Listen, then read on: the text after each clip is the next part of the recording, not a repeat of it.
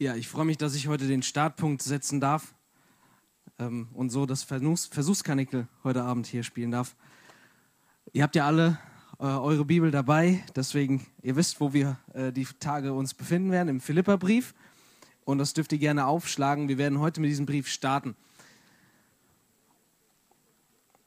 Und das Thema wird ja sein, Don't worry, be happy. Und das Thema wurde nicht einfach frei erfunden, sondern Tatsache ist halt, dass es in diesen vier Kapiteln, in diesem Brief, mindestens äh, 14 Mal äh, von der Freude äh, von Paulus geschrieben wird, von seiner persönlichen Freude. Und er fordert einfach auch äh, die Christen, zu denen er schreibt, zur Freude auf. Und inwiefern das uns betrifft, das werden wir die Tage sehen ich kann mir vorstellen, dass wenn man vor so einer Kulisse steht, okay, jetzt ist dunkel, man sieht das Meer nicht mehr, aber Tatsache ist, es ist, glaube ich, da hinten, dann ähm, kann man sich vielleicht bei dem Thema Don't Worry, Be Happy jetzt direkt zu Beginn denken, ja, aber ich, ich worry doch gar nicht, ich bin doch schon happy. Ich meine, wenn man hier ist und im Sommer ist und auf der Freizeit ist, dann kann der ein oder andere vielleicht denken, dass es ihnen persönlich nicht viel angeht. Aber da ist einfach die Frage, wenn du gerade happy bist, warum bist du gerade happy? Und ist das so eine Art von Freude, die dein Herz auch dann erfüllt, wenn alle Lautstärke um dich herum weg ist, die Sonne untergegangen ist, du vielleicht in deinem nicht klimatisierten Zimmer, in deinem Bett liegst und dann einfach mal in dein Herz hineinhörst? Ist das eine Freude, die da ist, wenn alle um dich herum weg sind weil interessanterweise ist das hier äh, Paulus sein Zustand, der zur Zeit, wo er diesen Brief schreibt, im Gefängnis sitzt. Also menschlich gesprochen kann man sagen, er dürfte eigentlich nicht happy sein, nicht fröhlich sein. Und trotzdem ist es. Und jeder Brief beginnt mit einem Hallo oder mit einer Begrüßung und deswegen möchte ich kurz mit euch auch so beginnen, bevor es zum eigentlichen Brief kommt. Und zwar schreibt Paulus, in seinen ersten Worten. Also beginnt ab Kapitel 1, Vers 1. Paulus und Timotheus, Knechte von Jesus Christus. An alle Heiligen in Christus Jesus, die in der Stadt Philippi sind, zusammen mit den Aufsehern und Dienern.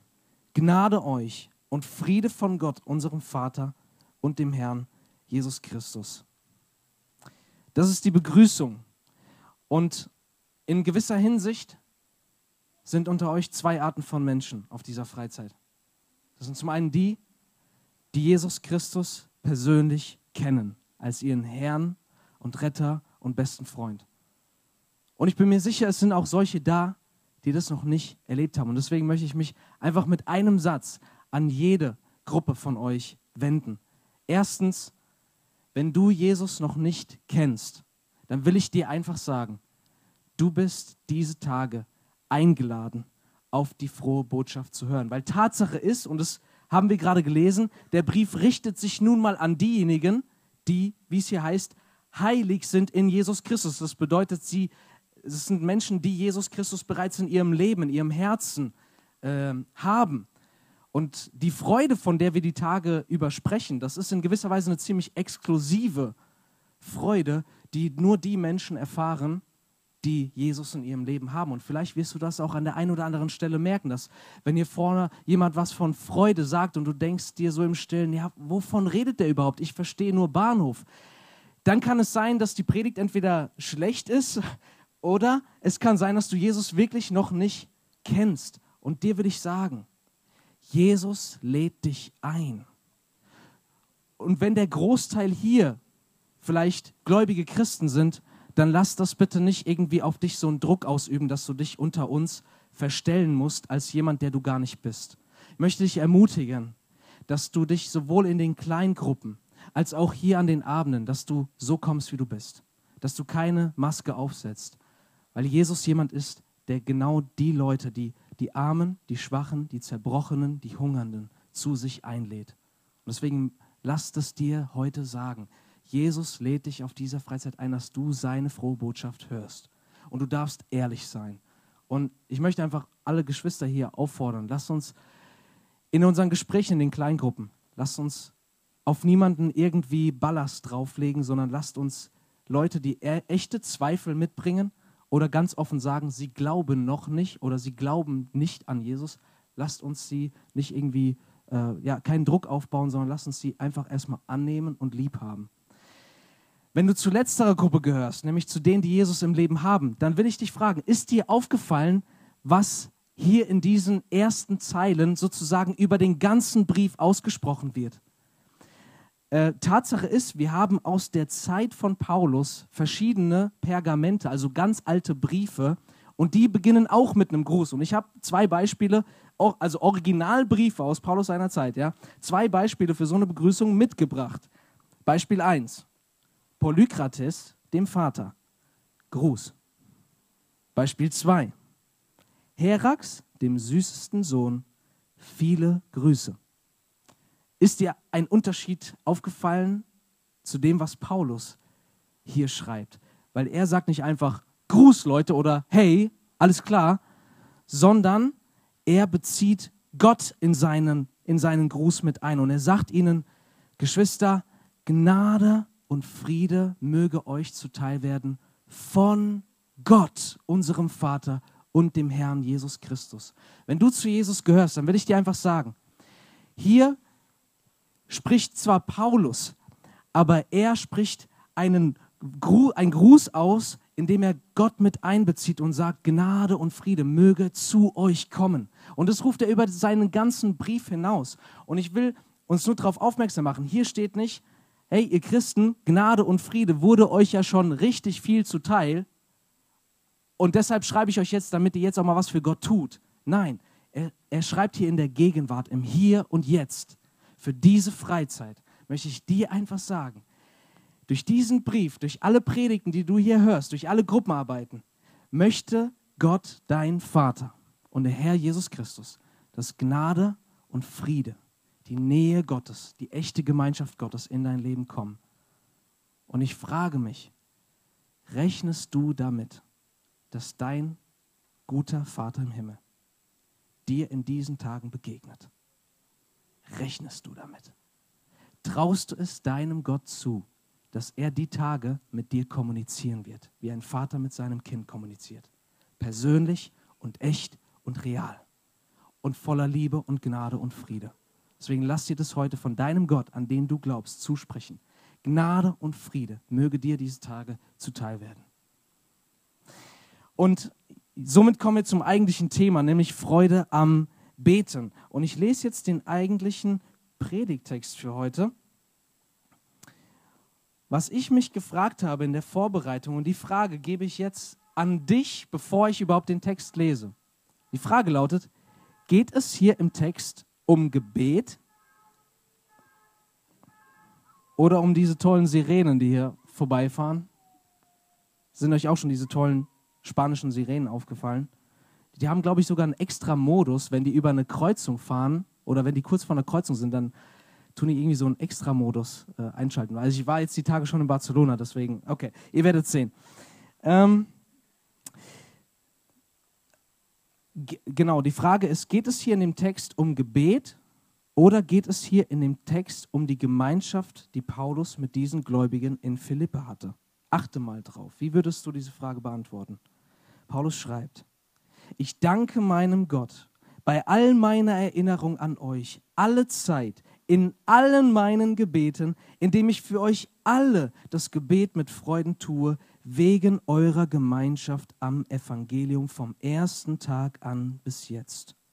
Ich bin darin guter Zuversicht, dass der, der ein gutes Werk in eurem Leben angefangen hat, es auch vollenden wird bis auf den Tag, an dem Jesus Christus wiederkommt. Es ist nur recht für mich, dass ich das über euch denke, weil ihr mich im Herzen habt und weil ihr sowohl bei meinen Fesseln, Paulus, wie gesagt, sitzt im Gefängnis, als auch bei der Verteidigung und Bestätigung des Evangeliums, ihr alle meine Mitteilnehmer der Gnade seid. Denn Gott ist mein Zeuge, wie ich mich nach euch allen sehne mit der Liebe Jesu Christi. Es geht hier eindeutig um Gebet. Und es geht hier eindeutig um die Gemeinschaft zwischen Paulus und den Christen in Philippi. Kurz gesagt, es geht um die Gemeinschaft zwischen gläubigen Christen. Um unsere Gemeinschaft. Beten, Gemeinschaft. Und ich glaube, dass der wichtigste Punkt in diesem Text ist, dass beständiges Gebet füreinander kommt dann zustande, wenn wir eine innige Gemeinschaft miteinander haben. Oder ganz einfach gesagt, wenn ich dir heute sagen würde, fang doch bitte an, die Tage für die Leute in deiner Kleingruppe zu beten, dann behaupte ich, du wirst nicht für sie beten, wenn du sie nicht wirklich kennst und in dein Herz aufgenommen und als deine Geschwister im Herrn angenommen hast. Und ich glaube, das sehen wir hier im Text. Ähm, die erste Frage ist, wie betet Paulus denn für sie? Und wir sehen hier, es ist alles andere als ein schleppendes Gebet. Paulus sagt hier, ich danke Gott alle Zeit und ich bete für euch alle mit Freuden. Also hier kommt zum ersten Mal das Wort Freude auf. Es ist kein schleppendes Gebet. Paulus dankt, er betet zu aller Zeit, er betet für sie alle und er betet für sie alle mit Freude. Natürlich ist da die Frage, kennen wir überhaupt so eine Form von Gebet, dass man sozusagen, man geht in die Gedanken und man denkt an seine Geschwister, an die Leute in der Gemeinde, die man gut kennt und man ist voller Dank, man ist voller Freude und man betet für jeden mit Namen und man tut es zu aller Zeit und beständig. Es fließt aus einem heraus. Kennst du das? Und ich glaube, es ist nicht kompliziert zu sehen, dass Paulus so sehr für sie betet, weil er sie so ins Herz aufgeschlossen hat. Wenn man Leute, wenn man Glaubensgeschwister in sein Herz wirklich aufgenommen hat, dann werden sie einem auch wichtig.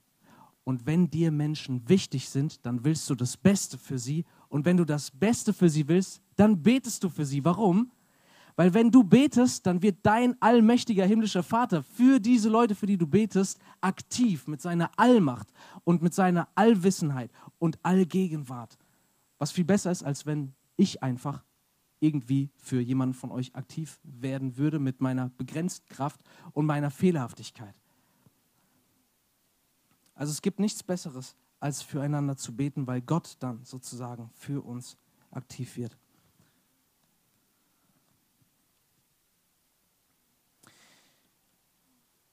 Und die zweite Frage ist, warum betet Paulus voller, also auf diese Weise für die Philipper, voller Freude und beständig und alle Zeit? Und ich glaube, es ist leicht zu sehen, dass es an seiner Beziehung zu ihnen liegt. Das sehen wir einmal da, wo Paulus sagt, ihr habt mich in eurem Herzen. Und am Schluss sagt er ihnen, ich sehne mich nach euch mit dem Herzen von Jesus Christus selbst. Sie haben Paulus im Herzen, er hat sie in seinem Herzen. Sie haben Sehnsucht zueinander. Woher kommt das? Der erste Hinweis ist, Paulus sagt, ich danke meinem Gott bei all meiner Erinnerung an euch. Also er erinnert sich an etwas, was sie zusammen erlebt haben. Und ich weiß nicht, wer von euch die Geschichte vor Augen hat, wie diese Gemeinde in Philippi entstanden ist. Denn bevor Paulus in diese Stadt kam, gab es keine Gemeinde dort. Er kam Sie kannten sich nicht. Die, die sich hier so sehr lieb haben, die kannten sich mal nicht. Ja? Und dann ist Paulus in ihr Leben, in ihre Stadt hineingetreten.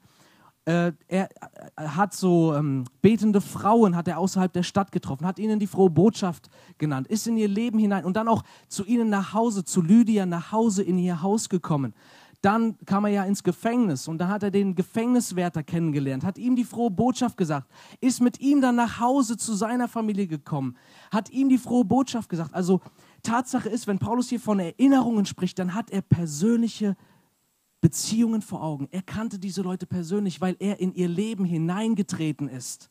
Und ich frage mich, bauen wir heute auf so eine Art und Weise überhaupt noch Beziehungen zueinander unter uns Gläubigen auf? Die kannten sich vorher nicht. Und Paulus tritt in ihr Leben hinein. Und was ich mir in der Vorbereitung gedacht habe, und das ist für unsere Generation so wichtig, ich glaube, wenn man nur Smalltalk-Beziehungen unter Gläubigen führt, dann kommen dadurch wohl kaum Erinnerungen zustande. Ich meine echte Erinnerungen. Echte Erinnerungen, dass wenn du an Leute denkst, dass dir das Herz aufgeht, dass da einfach etwas Gewicht in deinem Herzen eingenommen hat. Das kommt dann zustande, wenn wir wirklich zueinander ins Leben hineintreten, mal das Smartphone zur Seite legen und mal wirklich einander besuchen, einander aufsuchen, miteinander Dinge unternehmen, einander helfen, unter die Arme greifen und so weiter. Es klingt absurd, aber für tiefe Beziehungen bedarf es einer Beziehung. Und bei vielen muss es damit erstmal anfangen, dass wir überhaupt anderen die Möglichkeit geben, mit uns in Beziehung zu treten und auch mit ihnen aktiv in Beziehung zu treten. Ich erinnere mich an jemanden aus unserer Gemeinde. Der war bei uns und er hat äh, nach einer Zeit hat er vorne Zeugnis gegeben, wie Jesus sein Leben verändert hat. Und wisst ihr, wie das zustande kam? Er hat erzählt, er war schon einige Zeit in unserer Gemeinde und dann an einem Sonntag kam jemand aus unserer Gemeinde auf ihn zu und stellt ihm die Frage, hör mal, wie sieht es eigentlich bei dir im Glauben aus? Und daraus wurde ein Treffen und daraus wurde ein Treffen nach dem anderen. Und letztendlich hat diese Beziehung dazu geführt, dass Jesus in, selbst in sein Leben hineingetreten ist.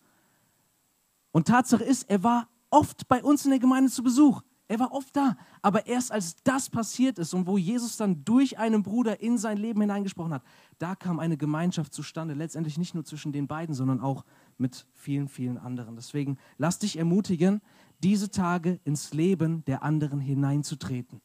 Vielleicht auch solche, die noch nicht lange bei dir in der Jugend oder in deinem Umfeld sind. Und wenn du vielleicht schon über Jahre bei diesen Freizeiten dabei bist, anders als ich, ich bin zum zweiten Mal da, aber ich kenne auch von uns die Gefahr, dass wenn man in seiner coolen, mega Clique drin ist, dann ist es manchmal gar nicht denkbar, überhaupt andere Leute dort hinein einzuladen. Mach das doch. Sei doch wie Jesus. Geh auf Leute zu. Der erste Hinweis war das bei all meiner Erinnerungen. Sie hatten eine gemeinsame Geschichte, aber nicht nur eine gemeinsame Geschichte, sondern auch ein gemeinsames Ziel. In Kapitel 1, Vers 5 sagt Paulus, er betet so für sie wegen eurer Gemeinschaft am Evangelium.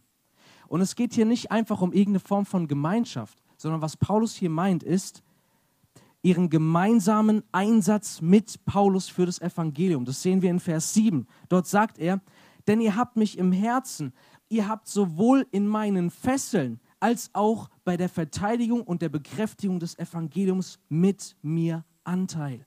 Das bedeutet, Gemeinschaft im Evangelium bedeutet, wir machen uns nicht nur eins in irgendeiner Form von Gemeinschaft, sondern auch eins in einem gemeinsamen Ziel, nämlich das Evangelium in unserem Leben und in der Welt voranzubringen.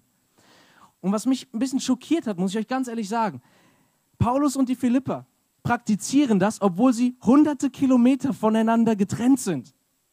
Sie haben gemeinsam Gemeinschaft in dem Ziel des Evangeliums. Das sehen wir einmal darin, dass die Philipper mit Paulus Gemeinschaft haben, indem sie, wie ihr es heute äh, also die Tage hören werdet, indem sie jemanden aus ihrer Gemeinde zu ihm geschickt haben auf die Reise. Epaphroditus? Ja, irgendwie so. Oder ich habe jetzt irgendwas mit Timotheus vermischt, egal. Aber sie haben jemanden geschickt zu ihm, der hat auch nicht nur äh, Grüße aus der Gemeinde mitgebracht, sondern auch finanzielle Unterstützung, weil im Knast in Rom, da geht es einem dreckig und da braucht man auch mal was Gutes zu essen und so weiter. Sie haben ihn unterstützt und für ihn gebetet. Und Paulus stärkte die Philipper zum Beispiel durch diesen Brief, den er ihnen dann zurückgeschickt hat und später noch, indem er Timotheus zu ihnen geschickt hat und natürlich zu allen Zeit, wie es hier sagt, für sie betete. Die Leute sind hunderte Kilometer entfernt und sie sind gemeinsam aktiv für das Evangelium. Wir haben es die Tage oder allgemein in unseren Gemeinden haben wir es so einfach heute, das zu praktizieren. Ich möchte dich fragen, wenn du an die Gemeinschaft mit deinen Geschwistern denkst, vor, nach der Jugend, vor, nach dem Gottesdienst, hat dieses Thema überhaupt einen Anteil in deinen Gesprächen? das Evangelium und euer gemeinsames Ziel. Ich sage es mal so praktisch. Wenn ich wüsste, dass beispielsweise Bernd mir sagt, du, ich habe nächste Woche vor, einen Arbeitskollegen, einem Arbeitskollegen von Jesus zu erzählen. Und er erzählt mir das und wir sprechen darüber und es geht in mein Herz hinein, dann werde ich doch die Woche an ihn denken und für ihn beten. Dann sind wir über Gespräche, über einfach Fußball oder Formel 1 weit hinaus, sondern wir fangen an, die Geschichte dieser Welt mitzuschreiben durch die Kraft des Evangeliums. Und dazu will ich dich heute einfach ermutigen. Lass gemeinsame, ein gemeinsames Ziel in deine Beziehungen, in deinen Beziehungen Raum gewinnen, weil wir haben es heute wirklich einfacher. Wenn ich weiß, dass mein Bruder in der Gemeinde mit einer bestimmten Sache wirklich zu kämpfen hat, dann werde ich doch versuchen, ihm praktisch zu helfen und auch für ihn zu beten. Wir sind als Gemeinde nicht wie, das ist jetzt nichts gegen Studenten, aber ein besserer Vergleich ist mir einfach nicht eingefallen. Wir sind nicht wie Studenten an der Uni, wo jeder sein eigenes Ding macht. Also ich habe an einer richtigen Uni nie studiert. Ich weiß nicht. Trifft das zu, ihr Studenten? Macht da jeder so sein eigenes Ding? Stille Zustimmung. Wir sind nicht wie Studenten, wo jeder irgendwie so sein eigenes Ding macht. Und selbst vielleicht, wenn du eine Lerngruppe besuchst, geht es dir eigentlich nur um deinen eigenen Abschluss. Wir sind eher wie, ne, ich sage es mal, wie eine Fußballmannschaft. Ja? Wir stehen auf einem Spielfeld, wir haben ein gemeinsames Ziel. Wir wollen gemeinsam vordringen und Tore schießen. Und wenn man eine Mannschaft ist, dann entwickelt man auch eine gemeinsame Dynamik. Dann heißt es auch mal, Junge, was machst du denn da? Oder, hey, ich stehe frei, pass mir ab. Oder, hey, wenn der schon ein bisschen lahmst da hinten, dann sagst du, hey, komm, reiß nochmal alles zusammen, wir holen das Ding jetzt noch nach Hause. Und Tatsache ist, Fußball ist einfach nur ein Spiel und mit Fußball wird es schon bald vorbei sein. Aber Gemeinde, Leute, Gemeinde ist eine ewige Familie und hat einen Auftrag, der in die Ewigkeit hineinwirkt. Es gibt keine größere Sache. Wenn die Bibel von uns als Gemeinde spricht, dann spricht sie nicht von irgendeinem Country Club, sondern von Familie, Hausgenossen Gottes, heißt es in Epheser 2 von einem Leib, ein Glied hängt an dem anderen, von einem Tempel, wo ein Stein auf den anderen gebaut wird und so weiter. Wir sind Geschwister, Brüder und Schwestern. Sehen wir einander so, Leute? Sind wir bereit, vielleicht auf dieser Freizeit einfach mal alle Floskeln fallen zu lassen, alle Masken, alle Masken fallen zu lassen, ehrlich zueinander zu sein, Leuten die Möglichkeit zu geben, in unser Leben hineinzutreten? Das wünsche ich mir für jeden von uns, weil Tatsache ist, diese Familie, diese Familie hier bleibt. Wie lange klingelt das Handy noch? Es tut mir leid, ich bin, wenn ich, wenn ich abgelenkt bin, dann sage ich es einfach. Äh, wir machen jetzt mal was Verrücktes. Nimm mal bitte von Leuten, je nachdem, ob du ein oder zwei rechts und links neben dir hast, nehmt euch einfach mal alle an den Händen. Macht, macht das mal bitte. Und wenn du zufällig neben der Person sitzt, die du zurzeit, in die du verknallt bist, dann herzlichen Glückwunsch.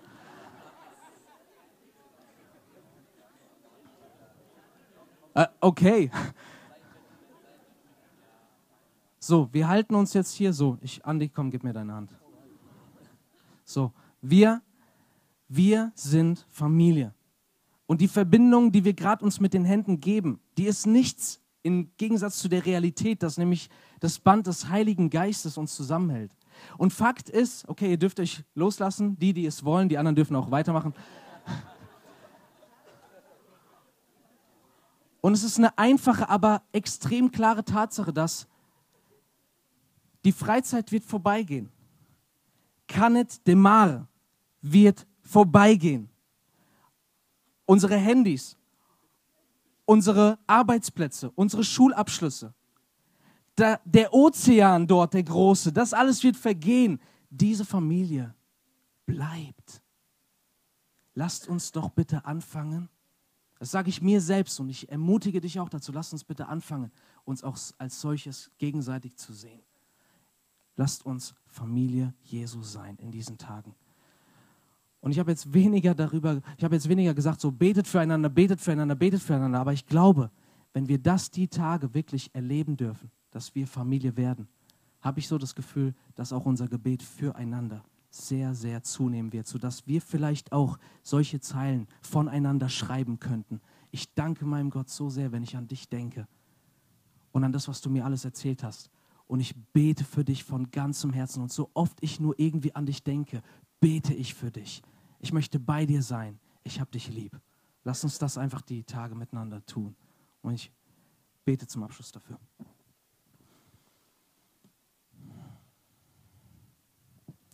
Ja, Jesus, du hast uns als Brüder und Schwestern zusammengestellt.